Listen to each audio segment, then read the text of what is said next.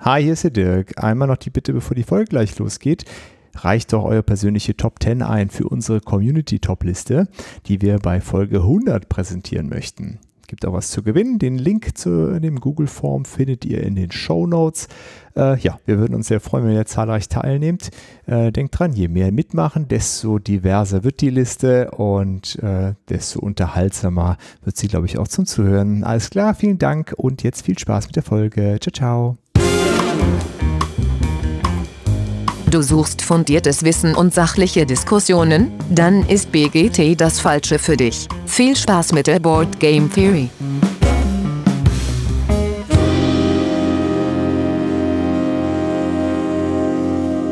Ja, hallo liebe Hörenden da draußen an den Endgeräten. Schön, dass ihr wieder eingeschaltet habt zur Board Game Theory. Ähm, ja, wie immer mache ich das nicht alleine. Mit dabei äh, sind heute der Lars. Moin. Ja, und dann haben wir zwei äh, zu Gast, äh, weil wir haben heute wieder Interview äh, von der Apex Ideenschmiede. Hallo, äh, stellt euch doch ganz kurz einmal vor, damit man euch hört. Hallo, ich bin Martina. Hallo, ich bin Andreas. Ja, herzlich willkommen. Äh, schön, dass ihr Zeit für uns gefunden habt. Und wie das immer bei Interviews so ist, wir fangen direkt mit so einer kleinen Vorstellungsrunde an. Feedback, andere Dinge müssen alle warten äh, bis nächste Woche. Äh, dafür äh, gibt's heute keinen Platz. Ähm, ja, und äh, ihr da draußen äh, wisst ja sicherlich schon, welche Fragen jetzt kommen. Es gibt immer ähm, die berühmten Fragen, warum Brettspiele, Top 3 und Spielerfrage. Wer von euch beiden mag den Anfang? Warum macht ihr das mit diesen Brettspielen? Sucht.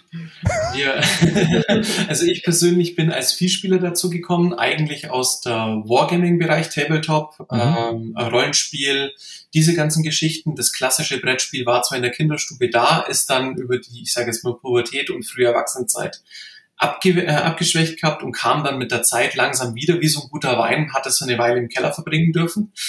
Ähm, von den Brettspielen momentan Top 3. Oh, Dune Imperium, ähm, Solomon Kane, den ich immer noch nicht ganz durch habe, und äh, for Beast von Metall. Derzeit. Okay. Und Spielerfarbe schwarz wie meine Seele, wenn es es gibt. Okay, sehr schön. Martina, bei dir? Ähm, bei mir war es eigentlich so, dass ich eher über den Beruf zur Brettspielleidenschaft gekommen bin und natürlich über das Kennenlernen von meinem Mann, der mich dann schon in die Wargames reingezogen hat. Ähm, genau.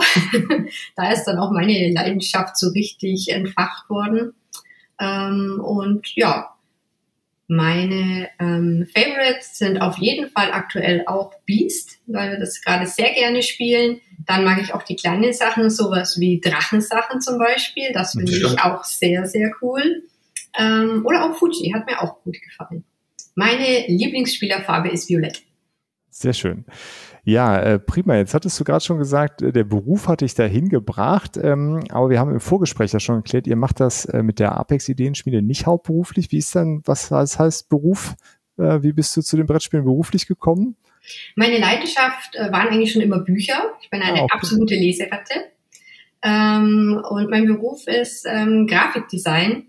Und da bin ich quasi ähm, über meinen Beruf, da ich schon viel für Verlage gearbeitet habe, erst über die Bücher und dann auch für Brettspielverlage damit reingeschlittert ähm, und äh, habe das dann eigentlich auch so zu meiner Passion erkoren, dass ich mich vor allem in dieser Richtung austobe.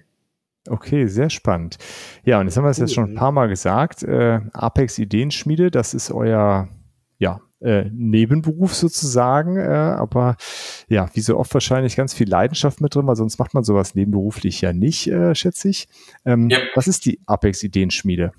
Die Apex Ideenschmiede, wir bezeichnen uns immer gerne als so eine Kreativwerkstatt von nebenberuflichen, von Hobby-Spieleautoren, die sich zusammengefunden haben. 2019 haben wir uns offiziell gegründet ähm, sind momentan aktuell vier feste Mitglieder mit einem Netzwerk außenrum, je nachdem, was für ein Projekt ansteht, Illustratoren, äh, eventuell Ghostwriter, weitere Autoren und ähnliches. Und wir haben uns einfach so auf die Fahne geschrieben, gesagt, wir möchten Spiele machen, die wir selber gerne spielen würden, die wir momentan gefühlt zu wenig finden. Ähm, und haben uns dann da zusammengeschlossen, Ideen ausgetauscht, weil wir festgestellt haben, bevor jeder in seiner eigenen Bubble arbeitet, ist es effektiver, man hockt zu viert oder zu fünft oder zu sechst am Tisch, wirft sich die Ideen zu und nimmt dann das, was am besten bei rauskommt, wo die meisten Leute Spaß dran haben. Ähm, und so ist Apex aus einem Grundidee daraus entstanden, eigentlich auch aus einer Spielerunde. Also Martina, äh, wir sind verheiratet, ähm, ein Studienkollege von mir und ein ähm, Freund einer Arbeitskollegin, der auch übers Wargaming mit dazugekommen ist. Das ist so der harte Kern, das ist Carsten und Dominik noch dazu. Mhm. Und dann, wie gesagt, je nach Projekt kommen Leute on top dazu, ähm, wie man sie halt brauchen. Genau. Okay. Und das ist eigentlich auch das, was Apex vielleicht von anderen Autoren am meisten unterscheidet. Wir können quasi von der Idee übers Konzept bis zur Realisation und Produktion eigentlich theoretisch alles selber machen, okay. weil bei uns die Expertise quasi zu Hause ist. Wir haben uns dann nur entscheiden, Idee, Konzeption und das Produzieren und Vermarkten haben wir dann gesagt, das überlassen wir dann Verlagen. Äh, da haben die dann mehr Kapazitäten als wir gerade. Genau. Okay, also äh, ihr seid kein äh, Brettspielverlag, sondern eben dieses Ideenschmiede drückt so ein bisschen aus, dass ihr nicht nur ein Autor oder eine Autorin seid, sondern so ein Kollektiv äh, daraus. Okay, und ähm, jetzt habt ihr gesagt, das ist aus so einer Spielerunde entstanden. Was, und du hattest schon gesagt, äh, Andres, dass es äh, Sachen sind, die man jetzt so selber nicht so spielt. Was hat euch gereizt, das mal selber zu probieren äh, mit, mit diesem Brettspieldesign? Und ähm, der Klassiker des Homebrewing. Man hat mhm. ein Spiel, das spielt man gerne, man liebt es, man spielt es wegen der Geschichte, man spielt es wegen im Setting oder ähnlichen Geschichten und an ein paar Punkten sitzt man dran und denkt sich, ist nicht so ganz rund. Würden wir anders machen. Und das hat dann früher oder später dazu geführt, dass wir angefangen haben, komplett eigene Base-Mechaniken drumherum zu bauen und daraus ist dann der Gedankengang entstanden, ja, wenn wir jetzt schon Base-Mechaniken machen und Martina hat den, das, das Know-how dafür zu sagen, okay, sie, sie kann es schön machen und der Rest von uns sind ich weiß nicht, ob ich das Wort so formulieren darf, aber Regelfetischisten. Das kannst du so sagen, doch, doch. ähm, dann, ähm, dann bauen wir doch gleich was selber. Und daraus ist dann die, die erste große Idee entstanden. Das ist unser ältestes Baby. Das ist das Kowai Monogatari, der kooperative Dungeon Crawler. Ähm, an dem arbeiten wir auch jetzt seit Ende 2018 durch und nähern uns langsam der Ziege an. Genau. Okay. Das also wir haben uns so gedacht, wenn wir, wenn wir ein Spiel machen, dann machen wir doch gleich mal so das Big Pack. Ja. ja so, wir beginnen mit dem Dungeon Crawler. Das war auch so das, wo, wo ich auf euch aufmerksam geworden bin, weil mhm. ihr das mit dem Michi und seiner Frau gespielt habt. Ja. ja. Und äh, ich habe das da auf seinem Instagram dann gesehen. Ja, also mhm. Der ist für uns komplett story-driven, komplett kooperativ. Das heißt, ähm, die Gegner werden von einer KI gesteuert. Wir haben insgesamt 27 unterschiedliche Gegnertypen, die alle individuell sich verhalten, die ähm, das Verhalten und alles ist entlehnt aus den Volksgeschichten, äh, weil es ja japanischer mythologischer Hintergrund ist. Äh, die Volksgeschichten aus der Mythologie sind Pate gestanden für diese kompletten Sachen. Wir haben jetzt inzwischen schon ein sehr inniges Verhältnis zur deutsch-japanischen Gesellschaft hier in der, äh, in der Augsburger Gegend, ähm, wo wir auch mit Leuten direkten Kontakt haben, die zum Beispiel auch im Lehrstuhl für Japanologie unterrichten ähm, wo wir dann auch die ganzen historischen Hintergründe abdecken und ähnliches. Und inzwischen sind wir bei, oh Gott, jetzt müsste ich lügen, locker 1000 Seiten Manuskript für die Hintergrundgeschichte, äh, die man dann in einem Rutsch mal durchspielen kann, wenn man denn Lust hat und mal genügend Zeit mitbringt. Okay, also wirklich so an das ganz große ähm, Projekt äh, gewagt. Ähm, habt ihr da zwischendurch gedacht, okay, äh, Homebrew ist das eine, aber äh, vielleicht haben wir uns hier ein bisschen verhoben? Hattet ihr zwischendurch mal das Gefühl? Mm, eigentlich nicht wirklich. Nein, wir haben das mit so viel Leidenschaft gemacht und arbeiten ja, ja und machen das ja auch immer noch, dass wir eigentlich gesagt haben, und jetzt gehen wir auf Essen. Ja, wir mieten uns diesen Autorentisch und stellen das Ding dahin, weil wir es einfach wollen. Ja, weil wir so Lust drauf hatten. Und daraus ist das Ganze entstanden und dann haben wir gesagt, ja, einfach so können wir da jetzt auch nicht hingehen. Ähm, also haben wir Apex gegründet, ganz offiziell. Okay, das heißt, ihr arbeitet an dem Spiel schon vor äh, der Gründung, also vor 2019, ja. also wirklich ja. also schon seit lange. 2018, Mitte, Ende 2018 mhm. haben wir angefangen und dann 2019 zur Spiel damals, äh, die ist ja, glaube ich, digital abgehalten worden, dank mhm. äh, dem mhm. kleinen Corona-Effekt. Genau. Äh, 2019 noch nicht oder? Nee, 20 war es. 20 war es, genau. Ja. Ähm, mhm. Auf jeden Fall mhm. da in dem Punkt, also 2019 mhm. haben wir uns mhm. dann offiziell gegründet, auch mhm. zur Vorbereitung von dem ganzen Zeug. Und dann haben wir das Ding trainiert über die Spiel digital zum ersten Mal und haben es dann die Jahre drauf immer mitgenommen. das war so der Startschuss. Ähm, ab und an, also mir geht's zumindest so, man hat eher das Gefühl, dass man sagt, übernommen nicht, eher so Herausforderungen angenommen. Man, find, okay. man findet so den Punkt und geht man daran, man findet den Punkt, geht daran, schaut, was das, ähm, das ist so eher so, wir, wir nennen es immer liebevoll den Steinwurf. Man wirft es rein, schaut, was für Wellen ausgelöst werden. Sind es die Wellen, die wir haben wollen? Und wenn es nicht die sind, ähm, kommt der Stein entweder raus oder bringt man wieder neue Steine ein, die andere Wellen erzeugen. Das ist so die, die, die Kreativphase ganz am Anfang und dann werden wir immer dezidierter, wo die Sache rausgeht. So haben wir es auch mit den anderen Prototypen gemacht, ja. wo wir jetzt dran sitzen. Man hat so eine Idee, man wirft so ein, zwei Steine rein, schaut, wie das Feedback ausschaut und dann wird man immer dezidierter, bis man halt irgendwann mal was hat, was man zeigen kann. Okay, verstehe. Ähm, ja, da direkt so eine, äh, passt die Frage ganz gut. Die wird ja auch immer gestellt, äh, was war zuerst da, Mechanik oder das Thema jetzt bei, bei so einem großen Ding? Hattet ihr gesagt, okay, wir wollen einfach einen Dungeon Crawler machen, weil alles darunter äh, lohnt sich ja jetzt gar nicht? oder äh, wie, wie seid ihr da rangekommen? Hat euch die japanische Mythologie schon immer fasziniert? Also da, da vor allen Dingen, da würde mich interessieren, wie ihr da äh, daran gekommen seid. Ähm, ja, also es war tatsächlich so, dass wir hier vom Thema kamen, weil wir beide sehr große ähm, Japan-Fans sind. Ähm, und ähm, dann ist so die Idee gewachsen, aber was könnte das sein? Was ist ähm, das Japan-Thema, was noch nicht verbraucht ist und ähm, das sich aber auch hier, sage ich mal, für die Europäer gut integrieren lässt.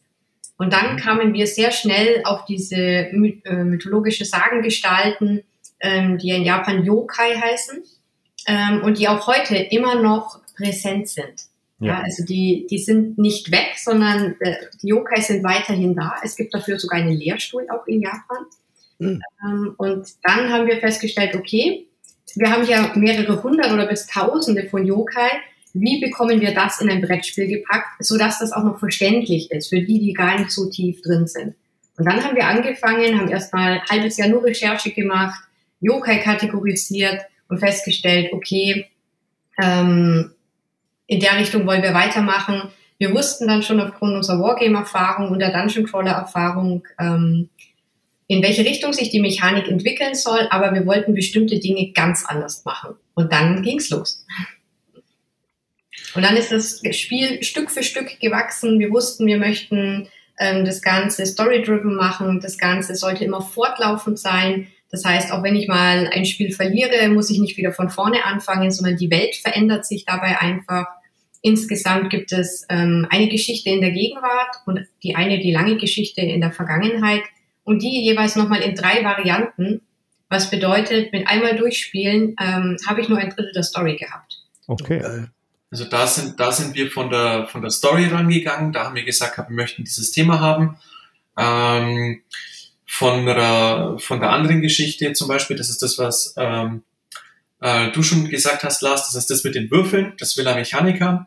Ähm, da wollten wir absichtlich bestimmte Mechaniken haben mhm. und sind dann mit der Geschichte dran, äh, dran gegangen. Da wollten wir im Endeffekt eine Mischung aus einem Capture the Flag, äh, ich sage jetzt mal so etwas wie Schach, was am ersten mit Figuren mit unterschiedlichen Fähigkeiten mhm. äh, und ich sage jetzt mal einem verrückten Labyrinth, aber auf Würfeln haben äh, und haben dann gesagt, okay, und was ist dann die Story dazu? Weil für uns ist so der Punkt, ähm, die Frage Story oder Mechanik ist die Frage nach Huhn oder Ei.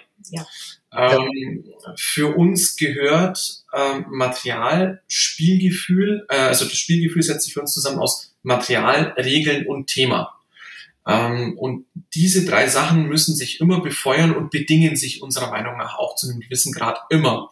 Und die beste Immersion kriegen wir unserer Meinung nach dahin zustande, dass sich diese Sachen quasi in einem ständigen Befeuerungskreis drehen und das eine das andere anschubst und man als Spieler im Endeffekt nur noch auf dieser Achterbahn sitzt und sagt, geil ist.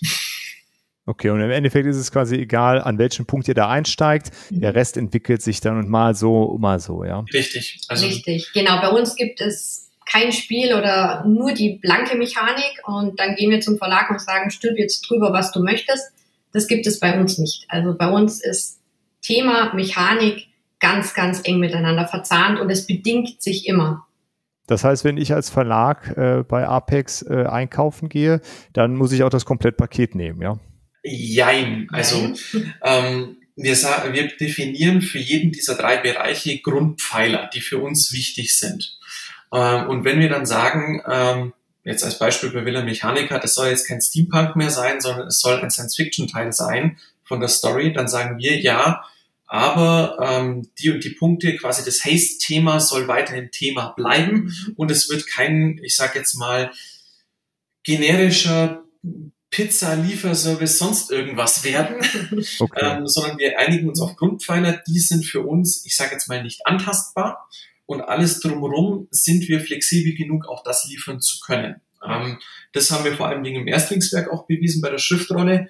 Ähm, das war an sich eine Auftragsarbeit, müssen wir ganz offen mhm. gestehen. Wir kannten den Redakteur, einen Dr. Stefan Droste, kannten wir aus Kontakten raus über die Rollenspielecke eigentlich. Mhm. Ähm, dann hat er gemeint gehabt, ja, ihr macht super geile Sachen, aber in dem Verlag, wo ich gerade bin, haben wir die Kapazitäten nicht. Ähm, ich behalte euch mal im Hinterkopf und ein halbes Jahr später hat er sich gemeldet, ey Leute, ich brauche euch mal. Wir haben da eine Idee für ein kooperatives Wimmelbildspiel. Wir haben schon die Idee, dass das auf dieser Rolle sein soll. Wir haben nur keine Ahnung vom Thema, was wir machen sollen und wir haben keine dezidierte Ahnung, wie wir die Regel umsetzen möchten.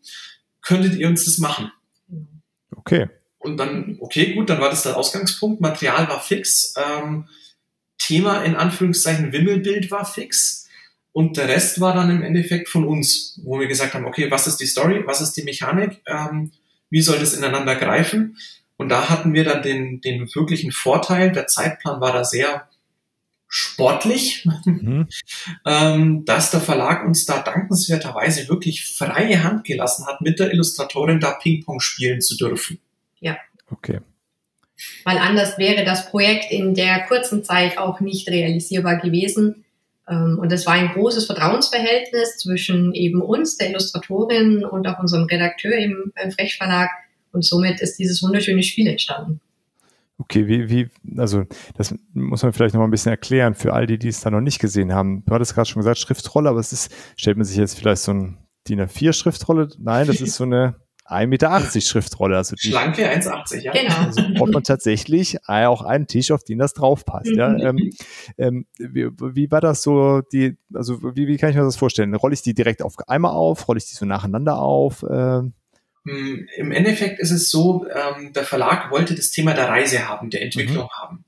Ähm, das war eine der Vorgaben. Es sollte sich wie eine Reise anfühlen, quasi so diese, diese Tolkiensche Anlehnung an Gefährten, die unterwegs sind. Ja. Ähm, wir haben das, das Thema aufgegriffen, ein bisschen umgedreht. Bei uns ist es quasi nicht der Weg hin, sondern der Weg zurück. Okay. Ähm, die Helden haben eigentlich das geschafft, was die Helden schaffen sollten. Jetzt haben sie das Problem, jetzt müssen sie auch mit den Konsequenzen klarkommen und nach Hause schaffen. Ähm, und dazu rollt man die Schriftrolle ein, ein, ein, den ersten Teilbereich auf, bekommt die Geschichte dazu vorgelesen, äh, in einem, Erzähl, in einem Erzählbuch quasi, wo dann auch die Rätsel drin sind. Ich muss dann diese Rätsel, das sind Rätselgedichte, Metapherngedichte, alles drum und dran. Wir haben absichtlich keine Logikrätsel genommen, weil die sind schon durch viele andere Escape-Spiele, ich sag jetzt mal, bekannt und bewährt.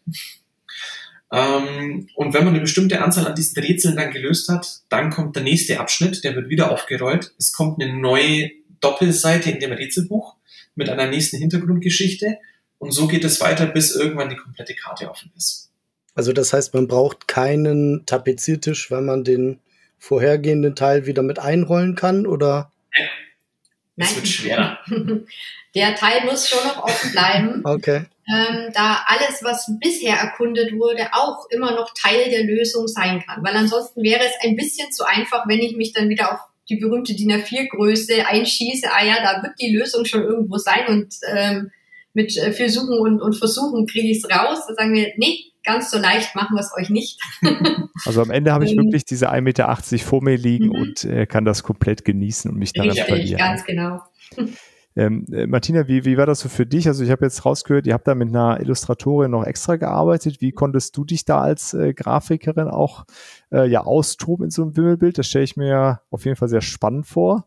Das war ganz großartig. Ich konnte mich da zu 1000 Prozent auf Martina, sie heißt genauso wie ich, verlassen. Ähm, ich habe quasi das ganze Layout gemacht, ich habe den ganzen Satz gemacht, äh, bis hin zur Reinzeichnung und Druckdatenabgabe. Ähm, und wir haben da quasi uns immer direkt abgestimmt, äh, was sie genau wie illustrieren muss, damit ich es entsprechend setzen kann, ähm, damit es zur Story passt. Ähm, am Anfang war alles sehr abstrakt. Das war natürlich nur eine große Rätselmatrix. Wo befindet sich was? Wohin muss die Lösung? Wo sind äh, Fakes versteckt? Ja, mhm. damit man nicht sofort draufkommt. Und dann ist quasi immer so Stück für Stück dieses Wimmelbild entstanden ähm, mit, und in ganz enger Zusammenarbeit von uns beiden, ähm, damit wir das quasi wirklich einmal komplett von der Idee bis zur Umsetzung beim Verlag dann auch abgeben konnten das war eben auch so ein Punkt. Der Verlag hat gesagt, hm, sie haben in-house keine Kapazitäten. Jetzt eine Agentur suchen wird auch knapp, ob wir ja. es nicht komplett machen können. Okay. Sehr spannend. So, und dann passt es eigentlich auch da, glaube ich, ganz gut zu. So ein, also gut, jedes Spiel muss irgendwie getestet werden, aber gerade bei diesen Rätseln und jetzt so, so Metapherrätseln, äh, so Logikrätsel, äh, kann ich ja selber überprüfen, ob das, mhm. das hinhaut. Aber diese Metapherrätsel stelle ich mir sehr, sehr schwierig vor, das im Playtesting. Wie seid ihr da vorgegangen? Das war für unsere Testspieler eine harte Zeit. okay. Also wir hatten in der Woche mindestens ähm, fünf bis sechs Testspiele angesetzt an den Abenden weil wir in Summe eben so wenig Zeit hatten. Ähm, und vor allem, es war auch nochmal erschwert, es war noch nichts koloriert, ähm, auch nur teilweise durchgezeichnet. Es waren einfach die, das war eine einfache Strichzeichnung, was mhm. ähm, das Finden noch viel, viel schwieriger gemacht hat. Ähm, und wir haben dann einfach schon gemerkt, welche Richtung könnte ungefähr passen, wo haben die Leute viele Probleme, wo haben sie gar keine Probleme. Und äh, dahingehend haben wir dann einfach die Rätseltexte auch immer wieder ein bisschen angepasst, beziehungsweise haben festgestellt, hm, das ist vielleicht doch mehrdeutig und wir müssen das noch klarer illustrieren, ähm, damit die Leute einfach sofort draufkommen. Es war aber ein sehr spannender Prozess. Okay, und wie, wie geht man da dann vor, auch den Schwierigkeitsgrad so einzupendeln? Also bei, gerade bei, bei Metapherrätseln bleibt es im Endeffekt ein Trial and Error. Mhm. Okay. Wir haben festgestellt, so böse das jetzt klingt, in unserer Runde kann man das sagen, wir sind alle ungefähr im selben Alter. Je älter man wird, umso schwerer tut man sich damit. Ja. Unsere jüngste Testspielerin war zu dem Zeitpunkt elf Jahre. Mhm. Die ist durchmarschiert und der Papa, der da mit dabei saß, der eigentlich der Vielspieler war, hat gemeint, du machst das schon, Caro, ich hol mir den Kaffee. okay. Sehr gut.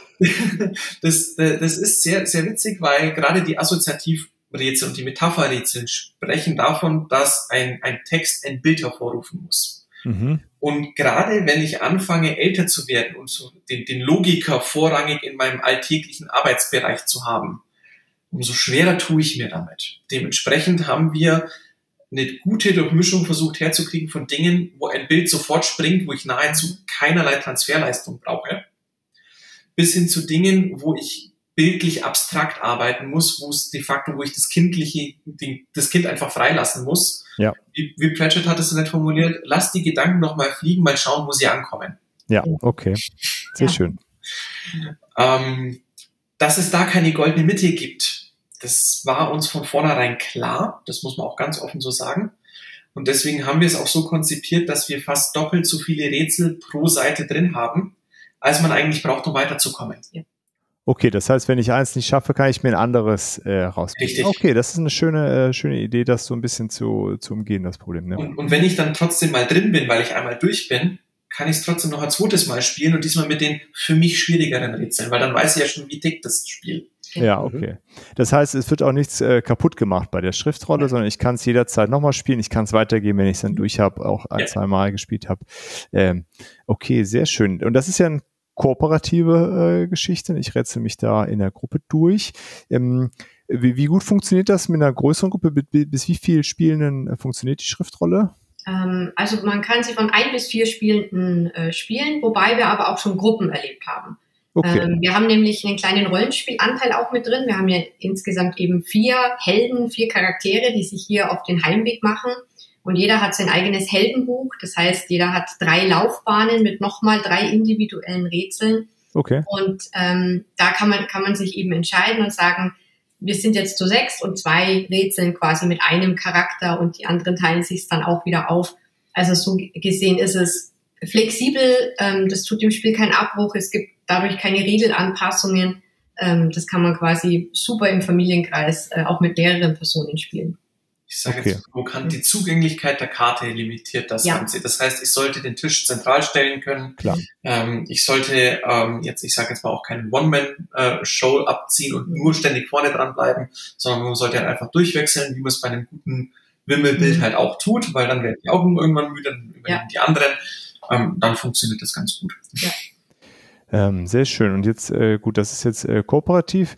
Was würdet ihr sagen, ist so euer präferierter Spielmodus, wenn ihr, oder ist euch das einfach äh, wurscht und das, was, was gerade irgendwie passt, oder habt ihr sowas, was ihr schon eher äh, bevorzugen würdet? Hm. Also jetzt, wenn ihr aus der Wargamer-Ecke kommt, hätte ich jetzt ja gesagt, ihr macht ausschließlich kompetitive Spiele. Also ehrlich gesagt reizt uns das Kooperative sehr, weil es mhm. Einen ganz anderen Anspruch an die Spieler stellt, aber eben auch an das Spiel ähm, weil man ja eben zusammen gegen das Spiel spielt. Das heißt, ich muss eine sehr ausgeklügelte Mechanik haben, damit sich das nicht totläuft, das Ganze. Aber im Grunde kommt es bei uns wieder aufs Thema an. Mhm. Ja. Wo wir dann entscheiden, ist das jetzt kooperativ für uns oder ist das kompetitiv für uns? Okay, also das macht ja auch da wieder abhängig, um mhm. diesem Zyklus, den ihr eben genannt hattet, zu mhm. bleiben. Genau. Ähm, äh, ja, sehr interessant. Ich würde gerne nochmal zurück zu dem, zu eurem großen Haupttitel äh, kommen, ja. Äh, der mich auch einfach thematisch sehr interessiert, weil äh, auch ich äh, mag die japanische tu Kultur gerne.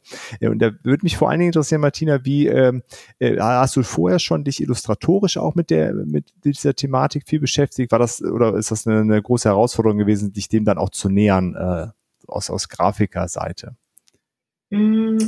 Also ich muss ganz ehrlich sagen, durch das, dass ich da schon immer eine blühende Fantasie hatte und mich schon immer künstlerisch betätigt habe, ähm, macht mir das, sehe ich das weniger als, als Herausforderung oder als Schwierigkeit, sondern ich gehe da einfach mit Leidenschaft ran und ziemlich unbefangen. Und ähm, je mehr ich dann über so ein Thema nachdenke, desto mehr Bilder entstehen bei mir im Kopf und dann weiß ich schon vom Gefühl her, wie ich das machen möchte. Ja, wie ich das jetzt interpretiere, wie ich das sehe. Und ähm, dann bringe ich schon die Ideen quasi zu Papier ähm, und hoffe, dass es den anderen auch gefällt. Wenn nicht, gibt es erstmal Ärger, aber ich finde mich da trotzdem meistens damit ab. okay, verstehe. ähm, und ihr hattet jetzt eben schon gesagt, das, die, die Verlagssache äh, überlasst wem anders. Habt ihr jetzt für das Spiel konkret auch einen Verlag schon äh, in der Partnerschaft? Also kann man das jetzt irgendwann demnächst auch mal anspielen? Zum Beispiel in Essen, können wir uns das da anschauen kommen bei euch? Also in Essen könntest du es auf jeden Fall testen. Mhm. Wir ja. haben ihn dabei. Wir haben ihn spielbar dabei, theoretisch mit der kompletten Geschichte. Mhm. Das heißt, wenn du 40 Stunden mitbringst, kann man es mal durchspielen. Okay. Ähm, Let's go! Ähm, wir haben ihn momentan bei zwei Verlagen liegen, die, die sich äh, nicht hinter dem äh, Efeublättchen der kulturellen Aneignung und sonst irgendwas verstecken möchten. Dafür schon mal Mut ab, das war ja. schwierig genug. Ähm, wir haben allerdings noch keine endgültige Rückmeldung, weil das Ding ein mega Klopper ist. Ja. Weil jeder Verlag sagt, puh, das kriegen wir so gar nicht unter oder nicht so einfach unter. Ähm, das ist auch immer etwas, was wir da viel zu hören bekommen. Aber die beiden ähm, bei denen es jetzt liegt, die hatten damals schon Interesse und die hat es nicht losgelassen. Dann waren wir eben wieder auf Essen, wieder bei ihnen und sie haben gesagt, ja, ja, wir erinnern uns, ihr hattet das schon mal dabei und es hat uns gepackt, ähm, wir wollen es jetzt testen. Also okay. daher ähm, haltet uns die Daumen, dass der eine oder andere jetzt Ja sagt. Das machen wir. Ähm, auf jeden Fall. Vielleicht und, äh, direkt, ja, Lars, du wolltest. Äh, also ich komme garantiert auch zum Testen vorbei. Mhm. Das freut uns. Wir kommen beide zum Testen mal vorbei. Ja, also ist, ich kann dann nur von mir reden, aber so, ne? ich also begleite halt, den Lars. Ich ja. Nimm mich einfach mit. Also es ist hundertprozentig mein Thema. Ähm, ich habe auch schon ein, ein, ein Dungeon Crawler mit Yokai-Thema. Das war mein, mein allererster Kickstarter, das ist Yokai Quest. Mhm. Aber das ist äh, viel flacher von dem, was ich jetzt so gehört habe. Das ist halt so, so ein Hack and Slay mehr. Mhm. Da ist nicht so viel mit, mit Charakterentwicklung und so. Ähm, und es hat auch sehr viele Flaws, muss ich sagen. Mhm. Ähm, ja, aber sch schön. Also, das ist genau das, worauf, worauf mein Regal gewartet hat. Lars hat ja gerade schon das Wort Kickstarter äh, in den Mund genommen. Habt ihr darüber nachgedacht, wenn jetzt euch alle Verlage dann doch absagen sollten? Ich drücke euch die Daumen, klopfe hier mal so auf den äh, das Schreibtischholz. Ähm, genau. Ähm, Wäre das so eine Alternative dann für euch, äh, dass ihr euch das antut? Hm. Wir haben sehr lange darüber nachgedacht. Ähm, wir haben uns auch äh, mit Leuten unterhalten, die das schon gemacht haben und jetzt auch professionell anbieten, quasi Kickstarter-Unterstützung. Ähm, und momentan trauen wir es uns einmal aus Kapazitätsgründen nicht zu und auch aus finanziellen Gründen nicht okay. zu. Es wurde uns auch wirklich, muss man sagen, davon abgeraten, mit so einem großen Projekt zu beginnen auf Kickstarter. Ja. Ähm, wie, wie ihr wisst, ohne Community ist man nichts, ähm, vor allem auf Kickstarter. Das heißt, da müssen wir erstmal noch ein bisschen Arbeit reinstecken, damit wir noch bekannter werden. Ähm, die Leute wissen, wer Apex ist, um dann vielleicht mal darüber nachdenken zu können. Aktuell für dieses Projekt ähm, ist es noch keine Option für uns. Ja, ich da also, hoffen wir doch mal, dass das ab Mittwoch schon einen Schritt weiter ist. Ja. Genau. Community. Aber ich finde das eine, eine, schöne, ehrliche Antwort und vor allen Dingen wichtig auch mal zu sagen, warum man das eben nicht macht. Ne? Also ganz viele machen es und äh, ganz viele machen das ja auch wirklich fundiert und geben sich da eben, aber ich finde es auch dann immer wieder gut zu hören, warum man sich aktiv dagegen entscheidet und eben sagt, nee, das ist eben nicht das Richtige für uns und für dieses Projekt wäre es dann eben nicht der richtige Weg. Deswegen, äh, ja, mhm. äh, finde ich das äh, äh, schön dann in dem, dem, Zusammenhang auch mal einfach zu hören, nein, wir haben uns da informiert und das ist ja eben kein Kickstarter. Mhm. Daher drücke ich euch die Daumen, dass auf jeden Fall der Verlagweg äh, Weg, äh, klappt. Dankeschön. Ähm, ähm, ihr hattet ja jetzt gerade schon gesagt, die Verlage hier kulturelle Aneignung und ihr seid mit dem Institut äh, äh da ähm, im Gespräch äh, und arbeitet da zusammen. Ähm, und auf eurer Webseite findet man den Kodex für Respekt und Verantwortung. Mhm. Ähm, ich nehme an, dass hat damit auch zu tun, dass, äh, dass dieser Kodex da verlinkt ist. Könnt ihr da ein bisschen was drüber erzählen? Mhm. Ähm, ja, sehr gerne. Und zwar ähm, kommt der Kodex eigentlich von der Satz. Die Satz ist die Spieleautorenzunft, bei der wir auch Mitglied sind. Ähm, und die Satz hat ihn mit anderen Autoren und anderen Organisationen initiiert, ähm, weil eben das Thema momentan einfach unglaublich brisant ist ähm, Thema kulturelle Aneignung, ähm, Diversität etc. Äh, wird bei manchen Spielen sehr kontrovers diskutiert. Ähm, und dann hat man sich gedacht, es wäre vielleicht nicht schlecht, mal hier so einen kleinen Leitfaden zu erstellen, äh, dem sich nicht nur die Mitglieder anschließen können, sondern jeder. Also es ist jedem freigestellt, sich diesem Kodex zu verpflichten oder anzuschließen, um eben zu sagen, wir gehen respektvoll mit den Themen um, mit den Spielern. Mit ja? den Menschen. Mit den Menschen im Allgemeinen.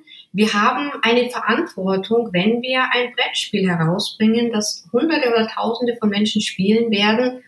Und kein Spiel ähm, ist ohne Thema draußen. Ja, es gibt immer etwas. Und wenn es noch so trivial ist, ähm, und deswegen war das für uns selbstverständlich, diesem Kodex auch zuzustimmen und zu sagen, ja, natürlich, das sind auch unsere Werte, das ist unsere Vorstellung, wie wir uns diesem Thema nähern und wie wir mit diesem Thema umgehen möchten.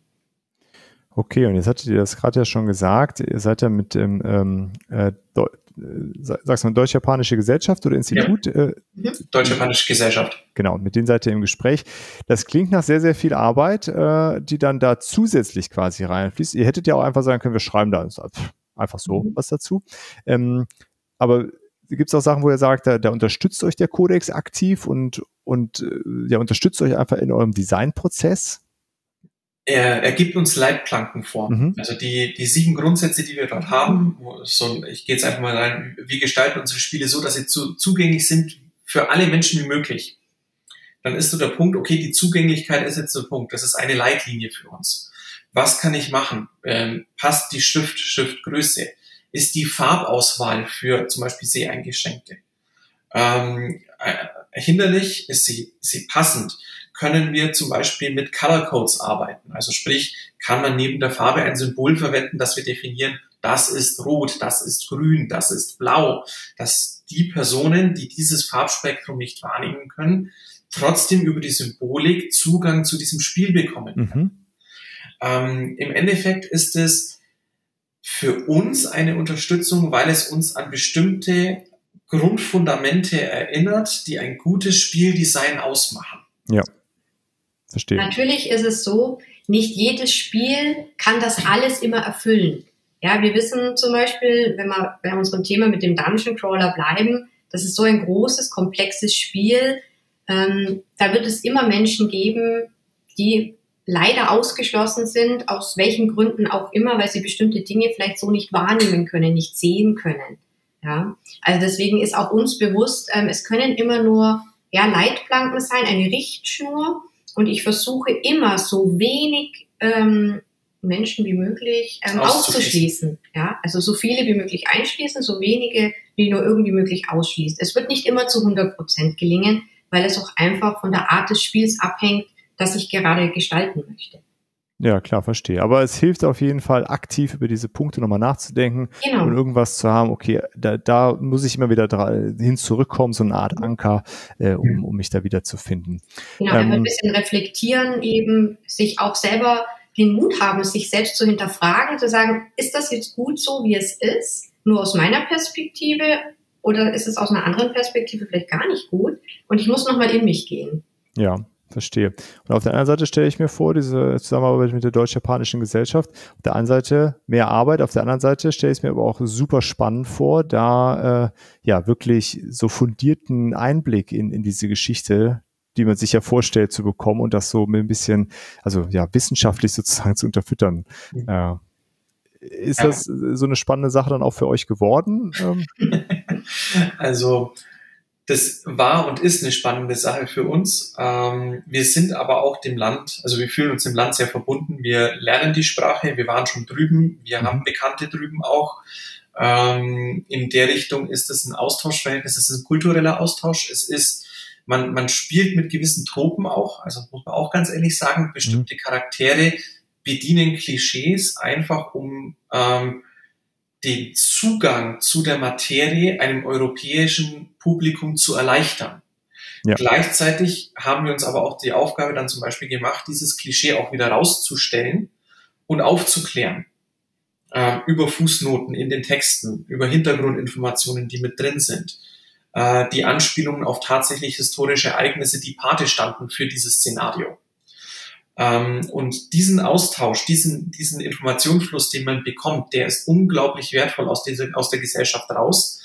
Und wir haben die Erfahrung gemacht, die Japaner, so, so reserviert sie am Anfang sein können, so sehr sie Sotto, also das äußere Außen sein lassen, mhm. so sehr warmherzig und bereit zu helfen sind sie, sobald man Uchi im Inneren ist.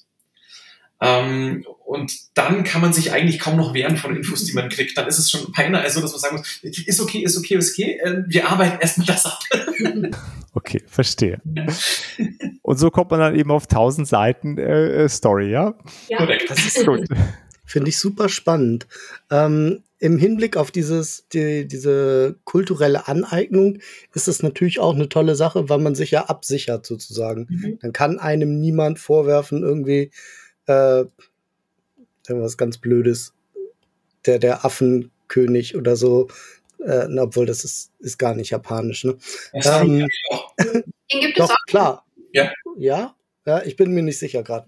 Okay, wenn ihr das sagt, dann stimmt es. Ähm, dass, dass das irgendwie jetzt, dass der irgendwie halt so und so charakterlich dargestellt wird, ist dann fundiert und dann ist man so ein bisschen safe da. Ne? Aber haben die manchmal äh, gesagt, so, ey, das könnt ihr so nicht machen? Wie, wie soll man es formulieren?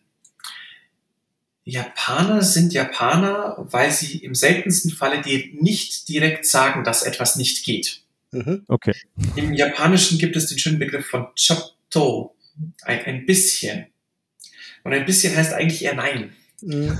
Man, man muss ein Gefühl dafür entwickeln. Man muss nachfragen, man muss aktiv mhm. nachhaken äh, dann bekommt man das Feedback. Ähm, aber und eigentlich, was meistens der Fall war, dass sie eigentlich eher, man kann schon fast sagen, teilweise gerührt waren, mhm. ähm, mit welcher Hingabe wir das machen, mit welcher Hingabe wir uns die, äh, ja, mit dem auseinandersetzen, uns mit ihrer Kultur beschäftigen, weil das ist etwas, was so gar nicht in ihr Konzept passt, ja, dass außenstehende fremde Europäer da so tief eintauchen wollen und das so im Detail recherchieren, ähm, und so wiedergeben und das Ganze so aufbereiten, dass es aber eben für Außenstehende zugänglich ist, das Thema. Mhm.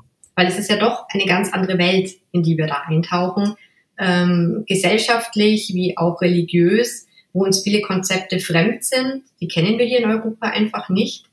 Ähm, und das war eigentlich eher so Verwunderung, warum wir das so interessant finden. Okay. Ja, sehr spannend. Ja, klingt auf allen Ebenen nach einem sehr, sehr interessanten äh, Projekt, ehrlich gesagt. Mhm. Ähm, und ähm, ihr hattet ja eben die, die Satz ganz kurz angesprochen, die äh, Spielautorenzunft. Ähm, und wenn ich mich so zurückerinnere an andere Interviews, die wir geführt haben, äh, fiel die noch nie bei uns im Podcast. Okay. Deswegen müsst ihr die einmal leider erklären. Was, äh, was hat damit auf sich? Sehr gerne. Ähm, die Satz ist eine Interessensvertretung für Spieleautoren. Das ist eigentlich in einem Satz erklärt, was die Satz denn so macht. Okay. Die hat einen riesen Vorteil. Ähm, sie ist ein Netzwerk von Spieleautoren für Spieleautoren. Mhm.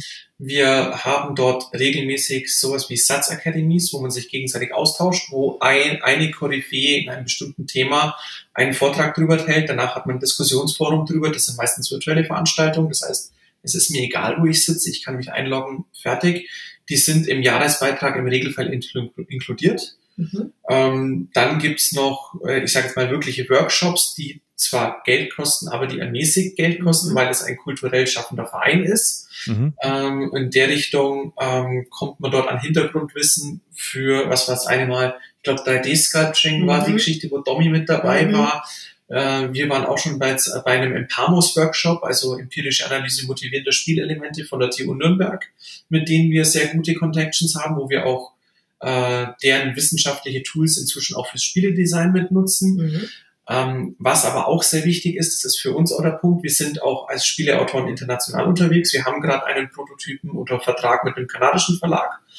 Ähm, die haben Justiziare im Hintergrund. Das heißt, wir müssen uns nicht äh, einen Anwalt suchen für spezielles Vertragsrecht in diesem Bereich, eventuell auch internationales Recht, sondern wir können die Verträge, die uns vorgelegt werden von den Verlagen, auch dorthin schicken und wir kriegen relativ zeitnah ein juristisch fundiertes Feedback über bestimmte Klauseln, wo man sagt, mhm. macht es, lasst es, passt es da und dahin an. Und das erleichtert das Verhandeln, gerade als Autor, wenn man von der Rechtsmaterie keine Ahnung hat.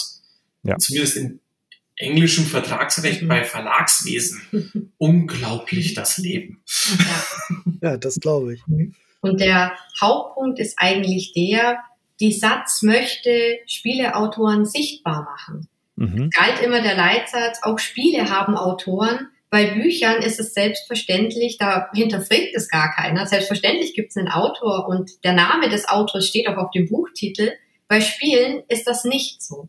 Wenn man das vertraglich nicht vereinbart, wird der Autor gar nicht genannt. Das ist erst seit kurzem so, dass die Autoren auch prominent auf der Schachtel sichtbar sind, zum Beispiel. Und dafür kämpft unter anderem die Satz und auch, dass Spiele endlich als Kulturgut anerkannt werden. Nach dem deutschen Recht ist das nämlich noch nicht der Fall. Genau. Hm. Also auch politisch ist die Satz da sehr aktiv ähm, und versucht da für die Autoren buchstäblich die Lanze zu brechen, ja ähm, damit wir die Anerkennung bekommen. Ja, Zeit, dass wir mal über die Satz gesprochen haben, würde ich sagen. Hat ja lang genug gedauert. ähm, Ah, okay, also aber ähm, gibt es dann auch die Möglichkeit, also findet ihr da aber zum Beispiel auch, habt ihr da Playtest-Gruppen, also äh, Spieletestgruppen gefunden und äh, sowas dann auch auf so einer so ganz äh, pragmatisch praktischen Ebene, so im direkten Autorengeschäft? Oder? Hm, Spieletestrunden weniger, weil die Autoren halt doch sehr verstreut einfach sitzen, ja, ja in ganz Deutschland, beziehungsweise die Satz hat Mitglieder aus der ganzen Welt auch. Mhm. Ähm, deswegen ist das ein bisschen schwierig zu organisieren, aber es findet der direkte Austausch eben statt, ähm, wenn man einfach Fragen hat, wenn man sagt, kann mir da mal jemand weiterhelfen, hat da schon jemand Erfahrungen gemacht, vor allem der direkte Austausch bezüglich Verlagen. Ja, wer hat welchen Vertrag vielleicht bekommen? Äh, wie läuft denn das hier so? Muss ich da aufpassen? Ah, okay. Wie ist das Verlagsgebaren, sobald der Vertrag unterschrieben wurde? Wie wird mit dem geistigen Eigentum umgegangen? Mhm.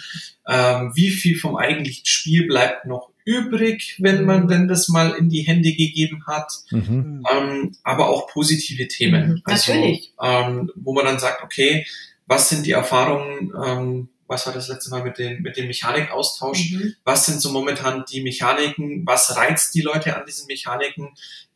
Wie werden unterschiedliche Mechaniken auch in unterschiedlichen Altersgruppen wahrgenommen? Da gab es auch mal Diskussionsforum mhm. dazu. Ähm, dass man einfach mal den Blick einfach schärft, erweitert und dafür sorgt, dass man äh, jenseits vom eigenen Tellerrand unterwegs ist. Genau. Okay, also insgesamt auf verschiedenen Ebenen einfach ein sehr, sehr guter Austausch und vor allen Dingen, wie ich so raushöre, im, im Zusammenspiel mit den Verlagen, mhm. weil äh, ja, da hat man eben wahrscheinlich die geringste Erfahrung dann als äh, ja, vor allen Dingen junge Autoren. Ne? Ja. Richtig. Und die meisten sind Einzelkämpfer und hier hat man quasi, in der Gemeinschaft sind wir stark und man muss sich nicht äh, immer alles erstmal selber erarbeiten. Man kann auch mal jemanden fragen, der es schon weiß. okay. Da sind auch Urgesteine dabei. Mhm. Ähm, ja, das Pro, ich glaube, das prominenteste Mitglied, der Rainer Knizia, ich ja. glaube, mehr muss man nicht sagen. Mit dem hat man auch ein sehr interessantes äh, Teil über Honorarabrechnung und ähnliches. War sehr erhellend, mhm. äh, was er alles schon erlebt hat, wie man an die Sachen rangeht, mhm. wo er uns dann auch mal wirklich mal, ich sage jetzt mal bildlich gesprochen, Einblick in die Bücher gegeben hat, wie er auch solche Verlagsabrechnungen überprüft. Mhm. Ähm, als Außenstehender, weil man bekommt als Autor eine Auflistung was dann an Tantiemen fließt. Und dann ist halt die Frage, wie weit kann man das als Außenstehende überprüfen? Worauf muss man aufpassen? Ähm, wie sieht es aus mit äh, Lizenzgeschäft, Sub mhm. Sublizenzgeschäft? Okay. Ähnliche Geschichten. Wie wird so etwas berechnet? Ähm, wie sollte sowas nicht berechnet werden? Und solche Geschichten. Und wenn man mit so einem alten Hasen im Geschäft einmal wirklich zwei Stunden hat, im direkten Austausch sprechen kann, dann ist das natürlich Gold wert. Ja, das äh, kann ich mir gut vorstellen. Abgesehen davon stelle ich mir das sowieso ein sehr interessantes Gespräch vor, mit dem äh, Dr. Rainer Klitz hier da den Austausch zu haben. Mhm. Ähm, Gut, und so ein paar Verlage habt ihr ja dann trotzdem schon. Also neben dem Frechverlag jetzt für, mhm. die Schriftrolle äh, habe ich auf der Webseite gesehen ähm, äh, äh Würmgold. Äh, ja. ja, ja, ich muss immer aufpassen, weil es gibt ja auch diese Wormwood, die stellen aber Tische ja. her und kommen aus den USA und jedes Mal äh, stolper ich über die beiden. Genau.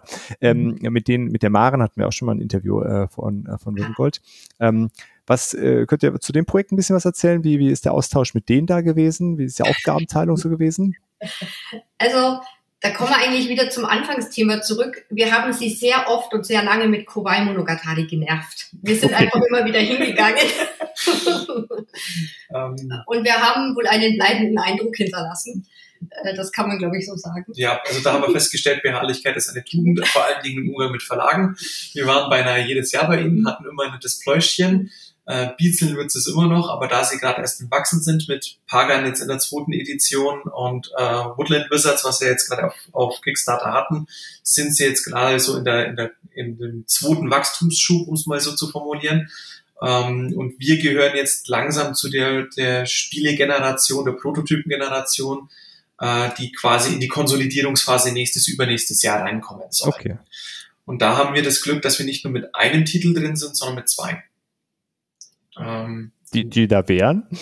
Also das eine, momentan der Arbeitstitel ist Schicksal der Kedra. Mhm. Ähm, das ist de facto ein Legespiel mit einem leichten Puzzleanteil, um es mal so zu formulieren, der äh, aber eine Player-Interaktion im Vergleich zu anderen Legespielen hat, die momentan eher auf dem Markt sind. Also wir haben da einen erhöhten Player-Anteil drin. Ist ein kompetitives Spiel in diesem Moment. Ähm, ist der Titel, den wir am besten als derzeit meist casual bezeichnen würden. Ja. Ähm, trotzdem sind da so ein paar Kombo-Möglichkeiten drin, dass gerade die alten Hasen, die da sagen, mhm. hey, ähm, ich nehme jetzt ein Spiel, das vor zwei Jahren auch den äh, Spiel des Jahrespreis hatte, was auch ein Legespiel ist. Ich nenne keine Namen. Ich habe das rauf und runter gespielt. Ähm, ähm, ich habe das rauf und runter gespielt. Ich weiß ganz genau, wie sowas funktioniert, dass man da auch eine gewisse Hürde hat, um dann noch mal ein bisschen ein, zwei Schritten draufzulegen. Ähm, da sind wir jetzt ganz am Anfang. Ähm, genau. Ist unser Spiel mit der größten Skalierbarkeit aktuell, wie gesagt, ganz niedrigschwelliger Einstieg und kann aber dann eben für die Profizocker entsprechend hochgeschraubt werden, so dass das recht knifflig wird. Okay. Ähm, an sich war der, ich sage jetzt mal, der, der, der Drive-by um es mal so zu formulieren, ähm, weil ähm, ursprünglich waren die Verhandlungen für Villa, für Villa Mechanica, der, ja. der, das Haste-Spiel auf den Würfeln. Ähm, das haben wir ihnen vorgestellt. Da waren sie Feuer und Flamme, hatten damals aber das Problem, dass gerade die Kickstarter-Kampagne für ähm, Pagan, die zweite Edition am Laufen war und haben gesagt, sie haben noch keine Kapazitäten. Ähm, sie würden sich es aber gerne warm halten für den, den nächsten Run sozusagen. Ähm, und dann haben sie auch sofort zugeschlagen und haben dann Kedra gleich mitgenommen. Mhm. Und ähm, Villa ist auch ein kompetitives Spiel. Ähm, mhm. Vorrangig ein zweispielenden Spiel, kann aber auch als Teamplayer gespielt werden für, für bis zu vier Spielenden. Ähm, und da hat sie dann vor allen Dingen gereizt, das ist so ein, ich sage jetzt mal, ein Expertenspiel. Ja. Das okay. ist ein echter Experte. Und da, ist, da, da sind ja sehr große Würfel, zumindest so, dass was ich äh, auf den Bildern gesehen habe dabei. Wie, wie, wie reizvoll oder auch herausfordernd ist dann so äh, die Wahl dieses Materials für den Verlag gewesen? Also das war der größte Knackpunkt bei diesem Spiel. Es hat, als wir das erste Mal in Essen dabei hatten, hat es buchstäblich alle Blicke auf sich gezogen und sehr, sehr viele Verlage waren äh, interessiert und haben gesagt, wow, was ist das denn? Aber dann war das auch schon gleich das Problem, hm, wie kriegt man das produziert, sodass es äh, finanzierbar ist und dass ja. das Spiel dann nicht über 100 Euro kosten wird irgendwann mal. Ähm, wo dann auch viele auch schon wieder den Rückzieher gemacht haben. Aber Wimgold hat sich davor nicht schrecken lassen. Sie waren oder sind immer noch so überzeugt von diesem Spiel, dass sie gesagt haben, da finden wir eine Lösung. Ähm, de facto ist es so, unser Prototyp aktuell ist sehr groß, das ist richtig. Ähm, es wird aber noch ein ganzes Stück schrumpfen. Also momentan sind die Würfel 5 auf 5 Zentimeter. Von der Grundfläche? Von der Grundfläche, ähm, weil das für uns zum Basteln am einfachsten war, muss man jetzt ganz knallhart so sagen. Ähm, aber im Original werden sie dann wahrscheinlich so auf dreieinhalb Zentimeter äh, schrumpfen, so dass man es auch in eine adäquate Schachtel bekommt, das Ganze. Okay. Ja, vielleicht, vielleicht sollten Sie dann Dirks Beispiel folgen und eine Kooperation mit Würmwood eingehen, die denen die Würfel bastelt. Das wäre auf jeden Fall namentlich äh, ein Fest. Es, es schwebte schon im Raum, oh, da könnte man doch eine Deluxe-Variante machen mit echten Holzwürfeln und geschnitzt und allem. Und wir so, wir sind offen für alles. ja. Wir müssen immer mal Einrichtungen entwerfen. Ja. ja. sehr schön. Das bietet sich doch an als so ein Riesenspiel mit irgendwie dann 20 mal 20 Zentimeter ja. Würfelgrundfläche. ähm, ich habe schon gesagt, die Live-Action-Variante könnte man auch machen. Also. genau, ist auch so ein echter Messe-Hingucker. Da gibt es mhm. doch oft so Großspiele. Muss ja nicht nur in der Kinderecke sein, ne? kann man auch in der Expertenecke. Mhm. Ähm, wie ist der Austausch, wie ist die Arbeitsteilung mit Würmgold da? Also, weil ich, ich, ich weiß, dass die, ne, in Maren haben die wirklich gute Designabteilung auch äh, und, und auch noch, nebenbei noch, noch ein paar andere wirklich gute da. Wie, wie ist da der Austausch? äh, oder liefert ihr einfach alles äh, und die nehmen das so? Ähm, nein, in dem Fall ist es so, wir haben ja jetzt einfach mal ein, ein Rohdesign vorgelegt, damit die Leute eine Vorstellung davon mhm. haben, was das Thema dieses Spiels ist. Aber ähm, es wird dann ein echtes Würmgold-Spiel im Würmgold-Design werden. Ähm, wir gehen momentan davon aus, dass die Themen voraussichtlich bleiben werden, weil ähm, die eigentlich gut ankamen bei Würmgold. Aber es wird dann schon im Style von Maren natürlich und ihrem Team umgesetzt werden. Das Zitat, Ganze. Zitat, das ist meins. Genau. ähm, momentan ist es so, ähm, die, die Jungs und Mädels sind gerade noch im Finishen von der letzten Kickstarter-Kampagne. Die Datenabgabe, das ganze Zeug steht jetzt noch an. Ähm, da werden die wahrscheinlich noch bis Ende August, Anfang September brauchen, was sie so angeteasert haben. Wir nutzen die Zeit jetzt gerade dazu, den, den Regeln, die wir jetzt noch haben, den letzten Feinschrift zu verpassen. Deswegen sind wir auch fast wöchentlich jetzt überall im süddeutschen Raum in Testspielrunden unterwegs. Ähm, haben da das Netz sehr viel weiter aufgespannt, als wir es sonst übrig tun. Mhm. Ähm, weil wir gesagt haben, jetzt haben wir mal die Gelegenheit, das mal groß aufzuhängen mhm. äh, und werden dann äh, dort in den Austausch gehen, sobald wir dann sagen, wir sind soweit, die sind soweit, dann geht's in den, in den endgültigen Austausch und dann beginnt das übliche Ping-Pong-Spiel. Genau. Okay, also dann kann man vielleicht auf Essen auch beide Prototypen sich wieder anschauen nochmal. Die werden dort zu testen sein. Sie werden wahrscheinlich sogar bei Wimgold direkt selbst zu testen sein. Okay. Geplant ist, dass wir dort bei Ihnen am Stand sind mit den beiden Prototypen in der. Und unseren Autorentisch bedienen. Genau. Äh, sehr schön, okay. Also da, da kommen ja einige Sachen, sind ja da gerade von euch in der mhm. Pipeline. Äh, und dann habe ich gesehen, habt ihr auch äh, eine Kooperation, da stand noch, da durfte, da wird noch gar nichts zu gesagt, aber mit King Raccoon, mit dem wir auch schon mal äh, Interviews gemacht haben. Ähm, äh, was könnt, könnt ihr da ein bisschen was zu sagen, hier so unter uns, was, was uns da grob erwartet? So unter uns. Genau, hört ja keiner zu. hm, ein bisschen was dürfen wir verraten. Ähm, ja, also wir machen eine, wir haben eine Kooperation mit King Raccoon.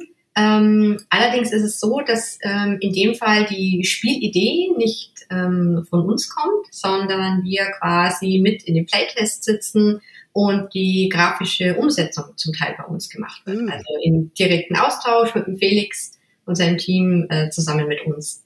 Ähm, genau weil der Felix gesagt hat, er würde gerne ein Spiel in einer bestimmten Richtung machen. Mhm. Ja. Zu der, wie hat das so nett formuliert, hat er nicht zwangsweise den direktesten Zugang.